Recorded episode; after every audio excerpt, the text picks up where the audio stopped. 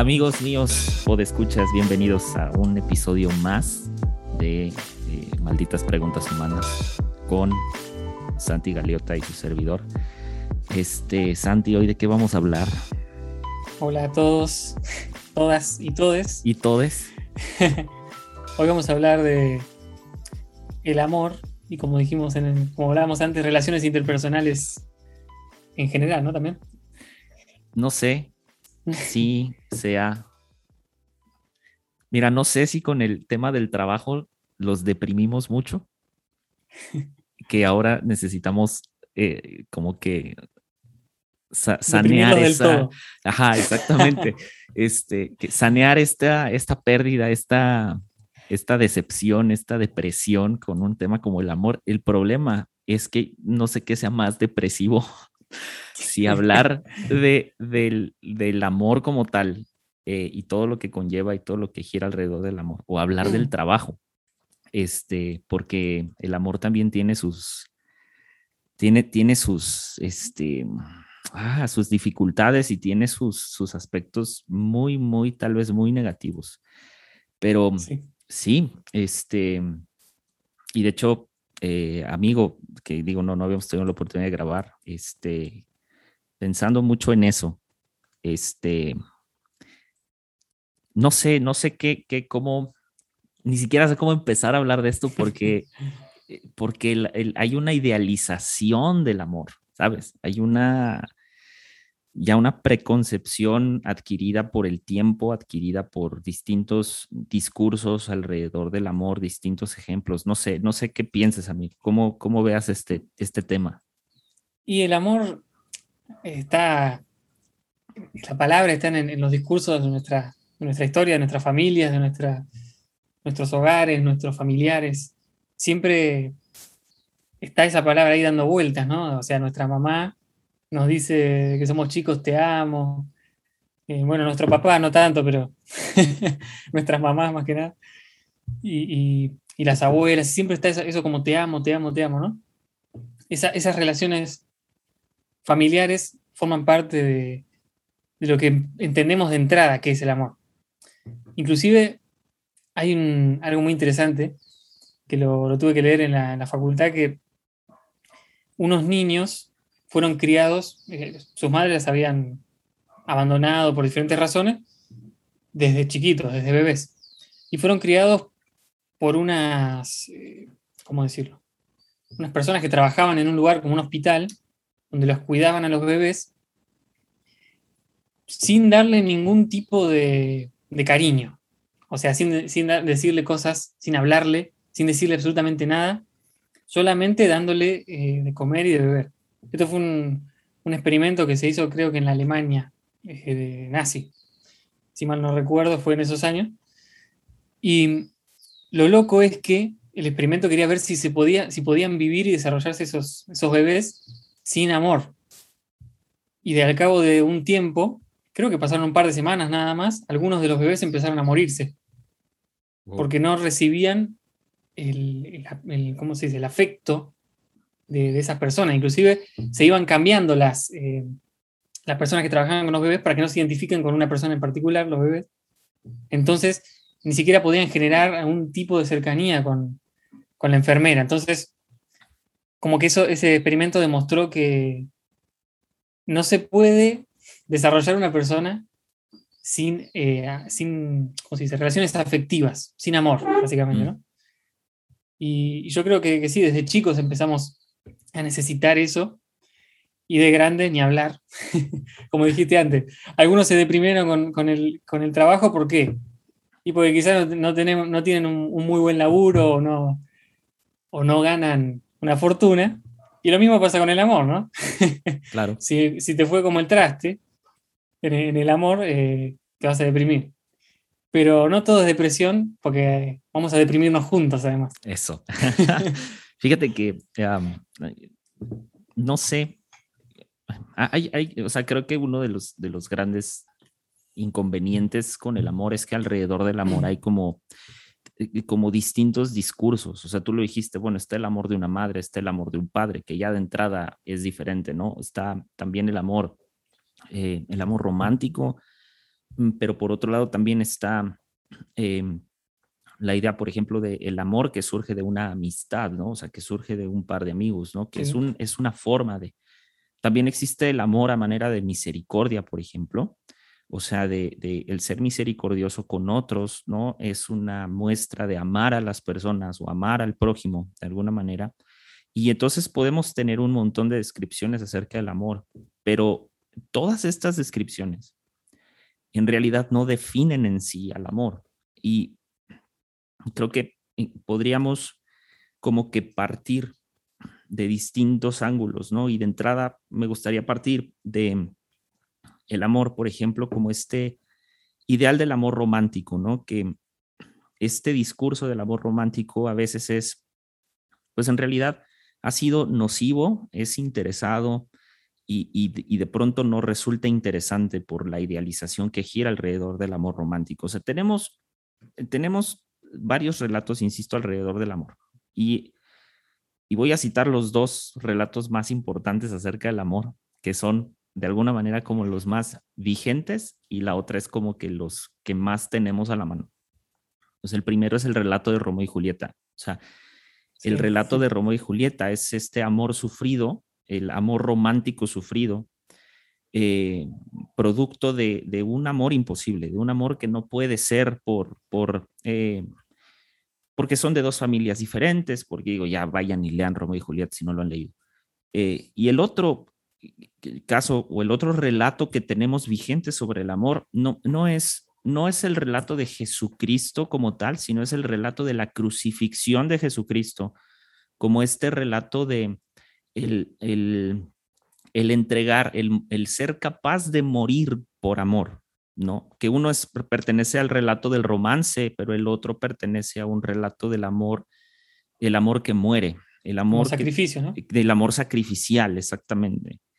Y entonces, a partir de esto concebimos el amor de dos maneras, o sea, la entrega pasional y carnal, que es este amor romántico. Platón decía, y me encanta, está, híjole, Platón tenía Platón hablaba de, un amor físico y de un amor espiritual, ¿no? Entonces Platón decía que el amor físico es un puente para el amor espiritual o bien un amor que trasciende. Entonces él, desde su concepción, desde su cultura, desde muchas cosas, él, entendía que el, el, amar físicamente a alguien podía ser un puente para un amor más trascendental. Y estos discursos los tenemos vigentes en todos lados. O sea, tenemos el discurso de las telenovelas mexicanas, ¿verdad? Gracias, Televisa. Este, de, sí, de, de el, el, el, la, la, el, pobre o la, la, niña pobre que se enamora del hijo del niño, del niño rico. Y entonces surgen estos amores imposibles tipo Romeo y Julieta. O sea, seguimos con ese discurso vigente. Y luego, por otra parte, este amor sacrificial que lo vemos en películas, el padre o la madre que se sacrifica por sus hijos para que los hijos vivan o para que la familia completa viva, etc. Entonces concebimos el amor de esas dos maneras, desde la entrega pasional y carnal, así como la entrega del ser para morir por otro. Y aquí creo que el, uno de los graves problemas del amor es que la historia del amor siempre resulta dramática por las tensiones que existen en estos dos discursos. O sea, siempre el amor va a resultar en algo dramático, no importa cómo, porque esta idealización está tan arraigada a nosotros como seres humanos que no podemos concebir el amor de otra forma. O sea, podemos concebir relaciones sanas, pero no podemos concebir el amor sin sacrificio y no podemos concebir el amor sin una pasión carnal. Y, y no sé ahí que tenga más peso, porque estas dos responden a dos cosas diferentes. O sea, el amor desde el punto de vista de las, o sea, desde el punto de vista de la ciencia, de cómo funciona, o el amor desde el punto de vista de la metafísica.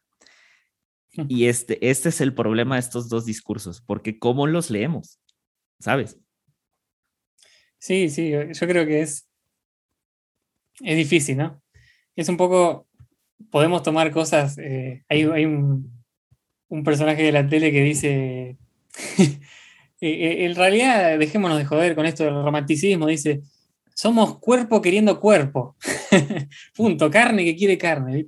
Pero en realidad, o sea, la ciencia de alguna manera te dice un poco eso, en otras palabras, ¿no? O sea, te dice todos los químicos que están involucrados en el querer estar con otra persona, ¿no? Un poco va por ahí también. Pero la metafísica o esta explicación más, ¿cómo decirlo?, más idealizada también, más profunda, como que da una explicación a cosas que no tienen explicación, o sea. Claro. Las famosas mariposas en el estómago, qué sé yo, te enamoras de alguien. claro.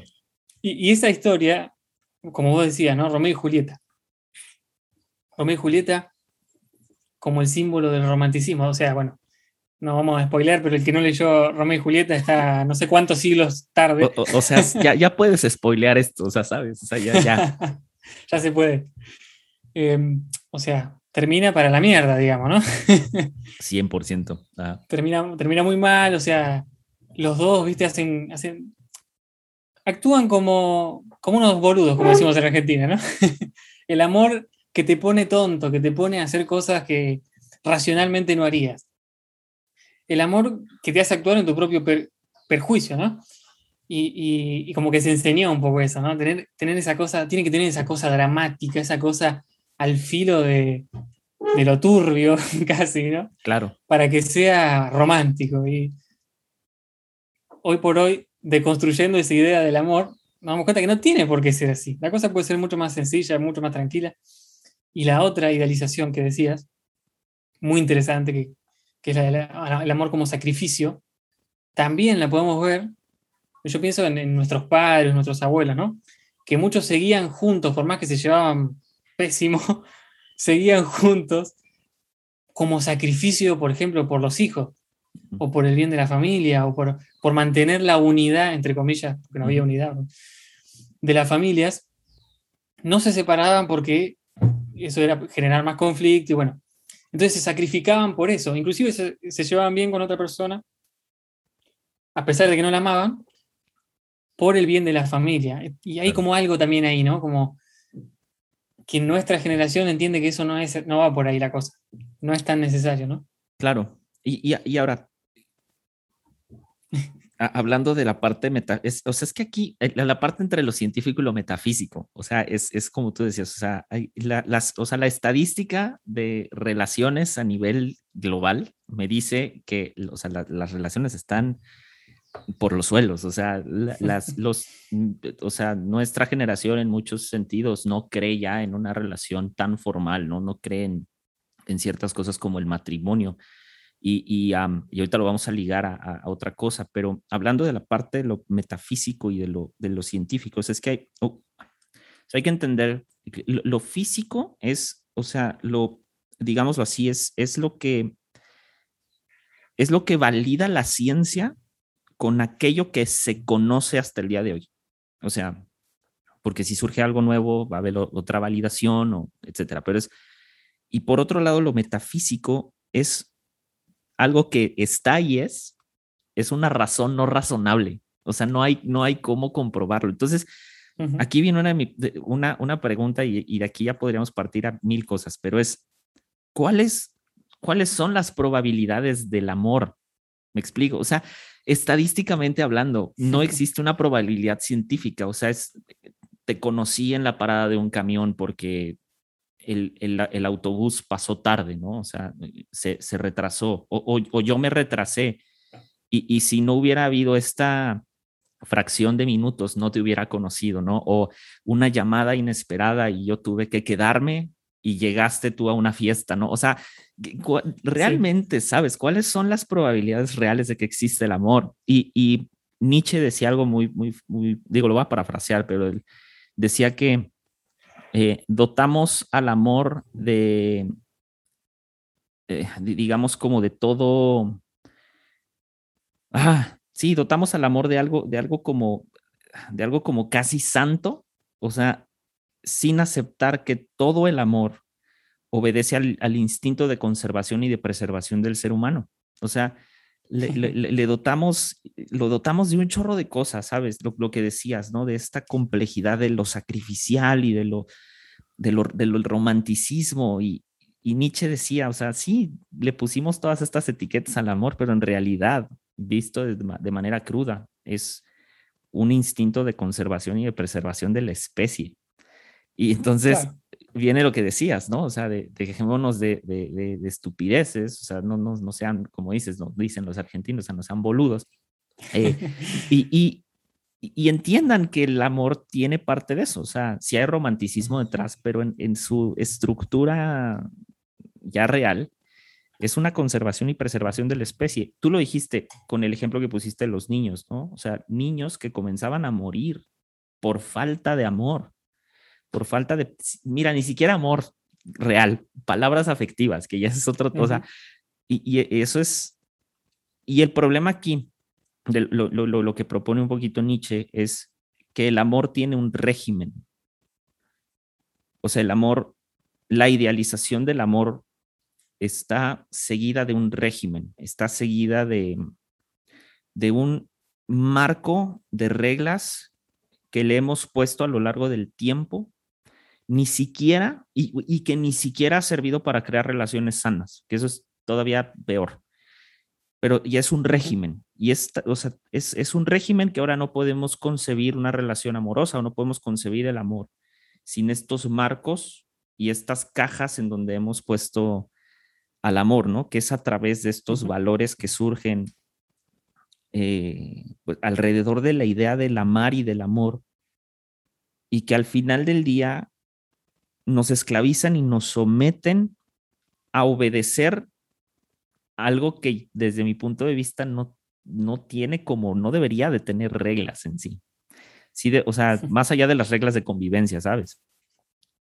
Y en la época de Nietzsche era mucho peor que ahora, me imagino, ¿no? Pero peor que, en nuestras épocas, donde los matrimonios estaban arreglados, donde, bueno, no había otra cosa que no fuera el matrimonio, en realidad, que, que esté validado, es el marco donde tiene que estar el amor. Es un tema en sí mismo, ¿no? Ese, o sea, tiene el amor que tiene un marco hoy por hoy, la gran mayoría de las personas sabe que no, no es necesario. Yo me casé, por ejemplo, y tengo 24 años, pero es algo raro, ¿no? Eh, eh, no es lo normal y tampoco lo recomiendo. Nada, ¿Estás, seguro, ¿Estás seguro de lo que acabas de decir? No lo recomiendo para los que creen que. Ah, es fuerte lo que voy a decir, ¿no? Pero para los que creen que el matrimonio es algo sagrado. Porque lo sagrado no es el matrimonio. Porque lo, sagrado es el vínculo, la, relación interpersonal, la amistad, eso es lo sagrado. El, papel o la bendición de un sacerdote o lo que sea, no es lo sagrado. Mm. Así lo entiendo yo, ¿no? Porque muchos, nosotros lo vivimos en el ámbito religioso, que muchos se quieren casar, se quieren casar desesperadamente. Yo lo viví en un momento, porque bueno, hay que casarse, o sea, te tienes que casar. Y si no te casás, no puedes tener un montón de cosas, como por ejemplo relaciones sexuales, no puedes eh, tener una vida eh, íntima viviendo en un lugar con esa persona. Bueno, eso es lo que nos han enseñado. Mm. A los que estamos traumados con, la religión. Pero en realidad, eh, lo sagrado del amor pasa por otro lado. Y, y si lo digo esto fuera del ámbito religioso, por supuesto, creo que todo el mundo, o la gran mayoría, piensa de esa manera, ¿no?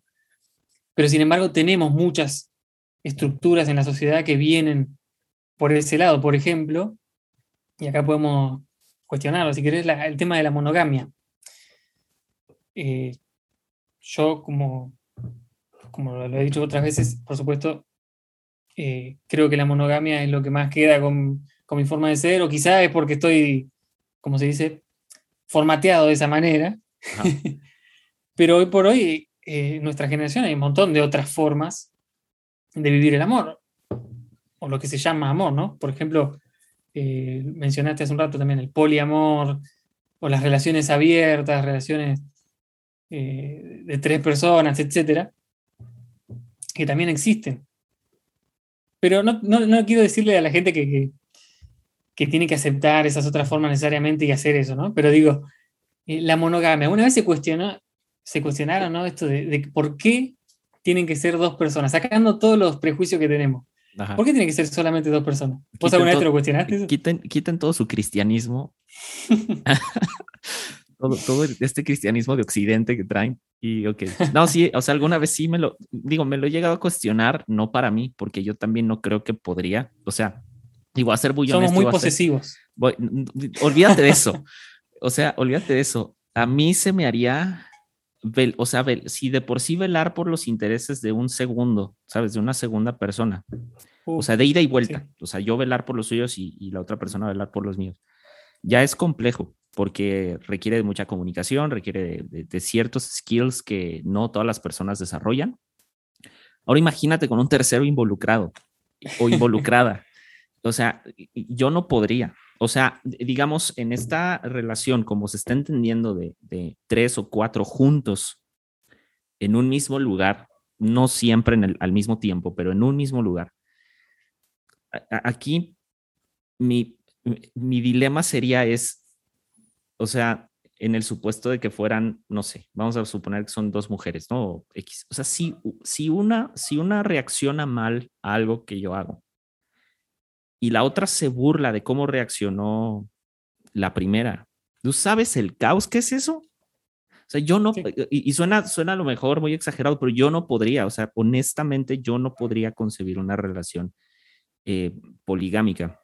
Ahora, cuando les dije que se quitaran el sesgo cristiano, que traen todos y muchos de los que nos escuchan, espero que no todos, pero si quisiéramos concebir la monogamia desde el punto de vista cristiano, pues no tendría mucho sentido porque desde donde se supone que viene el cristianismo, que es una religión que, que sale de los judíos y de los hebreos, los hebreos eran polígamos. Entonces no hay como hiperpolígamos. o sea, sí, o sea, pregúntenle a David. Ajá, o sea, pregúntenle a Abraham, pregúntenle a, sí, claro, todo el Antiguo Testamento está repleto de poligamia, todo el Antiguo Testamento, no es hasta creo que el Nuevo Testamento que como que plantean el hecho de no, no, nada más, nada más, nada más una. Entonces, de, personalmente no lo podría, yo no lo podría hacer, pero, pero, justo hace unos días, esto lo, estamos comentando con un círculo de amigos, que de hecho eh, a mí me sorprendió que eh, dos de ellos, que no son pareja, pero están en una especie de relación así, donde hay como, o sea, dos más involucrados. Y, es como de, ok. Y me hizo cuestionar algunas otras cosas, como lo que es, o sea, volvemos a lo mismo, ¿no? El, o sea, la relación del sexo y el amor, o sea, la relación de, de hasta dónde es un amor físico y hasta dónde ya es un amor trascendental, como dijera Platón, y me sorprendió algo, y, y, ahí te va. Los griegos, eh, que los griegos para hoy en día eran, podrían ser catalogados como unos marranos, o sea, unos, sí, o sea, hacían, tienen unas prácticas asquerosas, pero... Eh, o sea, el, el amor desde la narrativa de los griegos tenía, como tú dices, el vínculo sagrado para ellos era lo que surgía de la amistad o lo que surgía del conocerse más allá de lo sexual. ¿Sí me explico? Tan es así que cuando surgen las, eh, todo este rollo de, las orgías en, esta, cultura, hay algo muy, muy, muy cañón y es que, para los griegos las orgías no era un tema eh, sexual, nada más, sino la explicación de estas prácticas sexuales de los griegos eh, era un tema sanitario, era un tema de salud pública. Literalmente para ellos era como ir al gimnasio, a ese nivel, porque entendían y comprendían la necesidad del instinto que tiene el ser humano de satisfacer sexualmente sus necesidades. Y entonces aquí viene algo muy cañón, porque em, obviamente ante, ante, ante y volvemos a esa parte de las relaciones poligámicas, ¿no? O sea, habría que ver los contextos y cómo cómo debería o cómo se, se daría una relación poligámica, pero si fuera nada más por la cuestión del sexo, o sea, los griegos entendían que en, en, en estas relaciones había una despersonalización del, del placer. Es decir, el placer no iba relacionado con la persona directamente, iba relacionado con satisfacer una necesidad que para ellos era un tema de salud pública. Y entonces tú estás en medio de una, literalmente pues, de, de, una, de un intercambio de relaciones sexuales entre distintos miembros de la sociedad. No hay una personalización, no hay un vínculo afectivo, lo único que se trata es de satisfacer la relación sexual o satisfacer el deseo sexual. No existen individuos, entonces, y me encanta cómo Dionisio lo propone, porque dice, es que él dice, y entonces somos, somos un, ¿cómo dice? Es, como que somos, somos fragmentos de un suceso despersonalizado. O sea, de un suceso que no responde a lo metafísico, responde literalmente a algo científico. Y, y, es, y entonces, como no existen los sujetos, sino solamente existen los cuerpos, o sea, no existe el alma, no existe el espíritu, no existe esta conexión afectiva, entonces lo que sucede es que me termino, eh, o más bien, no, no existe el sujeto del que posiblemente me enamore. Y ahora ahí va. Hablando de, todo esto de, la, de las de, alguna manera de construir las relaciones monogámicas y, plantear un poco las relaciones poligámicas. Habría que ver de dónde surge, porque si surge desde un vínculo afectivo, o sea, desde un vínculo de no, pues esta persona, o sea, sí congeniamos bien, la llevamos bien, pero también con la otra, y lo sexual no es el vínculo central, tal vez, tal vez podría entenderlo, no podría participar de ninguna manera, pero tal vez podría entenderlo. ¿Por qué? Porque los, los seres humanos tenemos una necesidad de sentirnos amados, pero tenemos una necesidad de dar amor. Ahora, hay otros que no, hay otros que necesitan más una que la otra. Y hay otros que están como decías, como estos niños que murieron, hay otros que no están dotados de la capacidad de amar por sus contextos, por su falta de oportunidades, su, su carencia afectiva, por un montón de cosas. Entonces, creo que para mí el cuestionamiento que tendría que ir primero ante una relación, digamos, como de, de índole, o sea, de polígama, ¿no? Sería, ¿qué es lo que hay detrás? ¿Hay un vínculo afectivo o únicamente es la curiosidad de saciar una práctica sexual y a partir de ahí cada quien su conveniencia, porque también cada quien escoge sus batallas, o sea, cada quien escoge sus dificultades. Insisto, yo no sé, yo no sé si podría, la verdad, hasta ahorita yo creo que no, porque es, insisto, aunque suene a manera un poco divertida o un poco chusca, eh, lidiar con, insisto, con los intereses de dos o tres personas más en una relación afectiva, sí se me haría complejo, porque puede ser algo que se salga de control muy fácil. Sí, de hecho, yo pienso lo mismo. Y además no, no conozco, yo no conozco quizá por, por la cantidad de, parejas así que conocí, no conozco experiencias muy buenas en términos generales. Como que siempre no solo no se achicaron los problemas que, que suele haber una pareja, digamos, de dos personas, sino que se agrandan los problemas. Más personas, más problemas. Claro, los jodidos, los complicados somos nosotros. somos los seres humanos. Y también está el tema de que tanto, porque si uno dice, no, bueno, yo quiero amor libre, ¿no? Porque se usa esa palabra mucho también, ¿no? Y, sé que estoy sonando muy crítico, pero yo soy muy abierto, o sea, cada uno haga lo que se le cante el orpio. yo no estoy diciendo nada, es una opinión, un punto de vista, ¿no? Pero, pero si es eso, amor libre. Y amor libre nada, porque no, es amor libre en realidad. En ese amor hay reglas. Como en, todo, en toda relación humana, en toda relación afectiva, interpersonal, hay reglas. O sea, yo con mi esposa tenemos ciertos parámetros en donde los dos nos movemos, decir, bueno, yo no, voy a hacer esto, vos no vas a hacer esto porque nos comprometemos. Ni siquiera hace falta decirlo ciertas cosas, pero hay, pero ahí están, ¿no? Claro. Son, son lineamientos que tenemos los dos. Lo mismo pasa con, no sé, una pareja de novio, y lo mismo pasa en una relación de poliamor o de una trieja, creo que se dice. O sea, en esos casos hay reglas, hay cosas que, que pasan que vos podés traicionar al otro por hacer esto o no hacer lo otro. Entonces, e, e, eso sigue estando, sigue siendo un sistema, ¿no? Pero como vos decías, ¿realmente necesitamos eso? Y, y para, por ejemplo, para Dionisio, para Dionisio entonces ¿Qué sería el amor? ¿Existe el amor como nosotros lo entendemos? Eh, para los científicos, ¿existe el amor como nosotros lo entendemos? Híjole, no sé. Mira, es que, y aquí sí, sí quiero como que citar parte de los griegos, porque hay que entender el pensamiento de los griegos en ese sentido, y que tiene muchísimo que ver, y se los repito, quítense su sesgo cristiano, por favor. Ahí va. Ahora, suéltalo. suéltalo, suéltenlo. No, ahí va. Es que, a ver, el, el, si quiero ser muy crítico, o sea, más bien muy crítico, no, no crítico, sino si quiero ser, plantear el amor como, como, o darle una especie de definición es muy difícil porque el amor tiene como distintas facetas y distintas caras y distintas maneras de expresarse.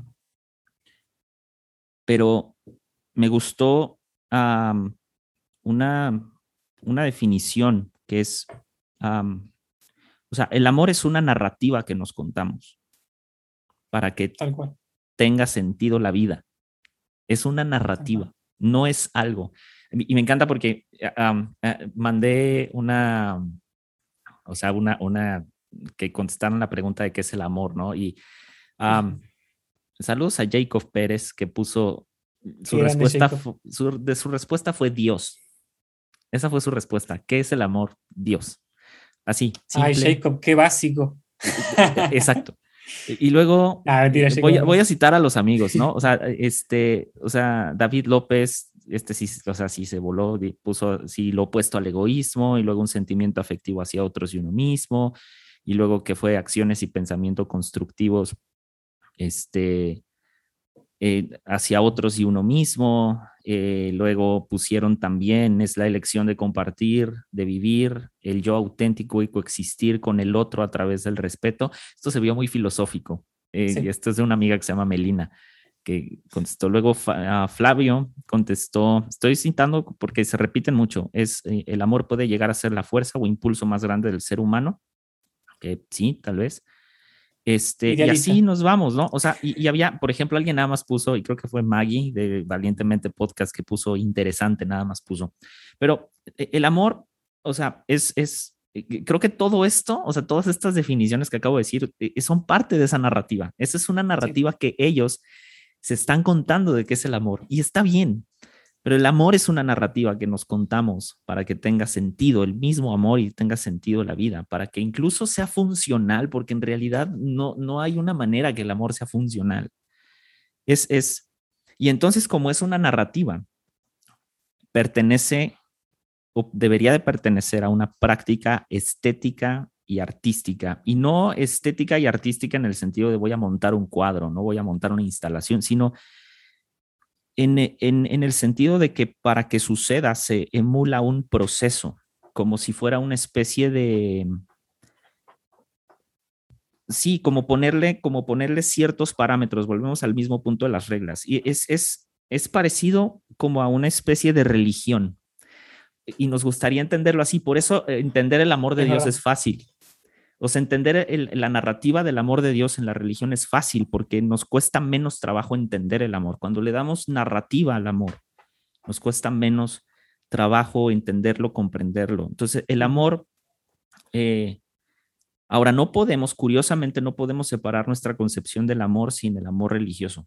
Eso es, no sé cómo, no sé si es porque Occidente está atravesado por el cristianismo, no sé por qué es, pero no existe, no hay forma, no hay modo de, entender, lo volvíamos a, lo mismo, ¿no? El amor romántico y el amor sacrificial sin entender o, sin que pase por alguna razón un sesgo religioso. O sea, no hay modo. Pero ah, lo, que hablabas acerca de Dionisio y acerca de los griegos, para ellos el, dilema estaba en el pensar y en el sentir. O sea, que qué era más importante, pensar o sentir. Y ellos le, dieron al amor y eh, eh, un significado muy fuerte en la, en la creación. Cuando, y creo que es Hesiodo el que empieza a, describir el origen de los dioses, porque ellos tenían a Eros y Afrodita, ¿no? Que son como los, los dioses básicos del deseo y del, del amor. Eh, y, que eran Eros y Afrodita son distintas facetas del amor, pero cuando Hesiodo comienza a describir los, los dioses y su origen, el primer dios es Caos, a ver a qué le suena, amigues, pero el primer dios es caos. El segundo dios es Gea, que es la tierra. Geografía, para los que no entendieron, ¿no? El tercero es Urano, y Urano es el cielo. o sea, representa el cielo y el cielo no el cielo azul con nubecitas nada más, sino el cosmos. Luego, el cuarto dios que surge es Eros. Y Eros está definido como aquel o por medio del cual el cielo y la tierra comienzan a procrear vida. O pues sea, y el último, y, entonces, siendo Eros el último dios, o sea, el último dios que surge, y a partir de ahí es Eros quien une el cielo y la tierra, y por medio de esta unión surge todo lo que conocemos. O sea, todo lo que, lo que hemos hablado acerca del, del, este, ah, ¿cómo lo dijo? No me acuerdo si fue Sócrates o Platón, del motor, ah, se me fue el nombre, pero es de, el origen de todas las cosas y por el que suceden todas las cosas. Esta, esta misma filosofía griega, o sea, este mismo pensamiento griego lo toma el cristianismo para establecer a Dios como el motor de todas las cosas. O sea, es, ajá, tal cual, o sea, y, no está mal, pues no hay otra forma de concebir, volvemos a lo mismo, el amor, esta narrativa es una narrativa del amor entre el cielo y la tierra y por el cual existe lo que hoy existe, a través obviamente de la concepción de los griegos. Ahora aquí la cosa es que Eros, siendo el precursor del erotismo, porque de ahí viene la palabra erótico, eh, lo que hace Eros es que une, une el cielo y une la tierra. Y la pregunta es, ¿el amor une? Mm.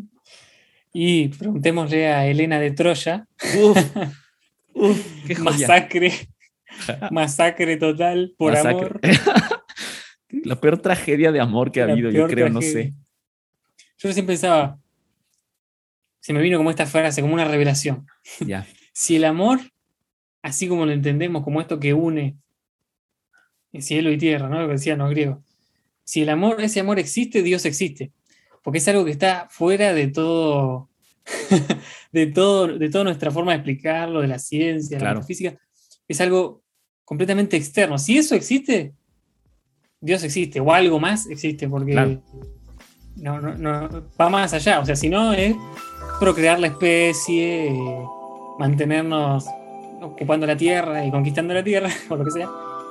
Pero si no, si, hay algo más, tiene que ser de, otro planeta, ¿no? Por así decirlo.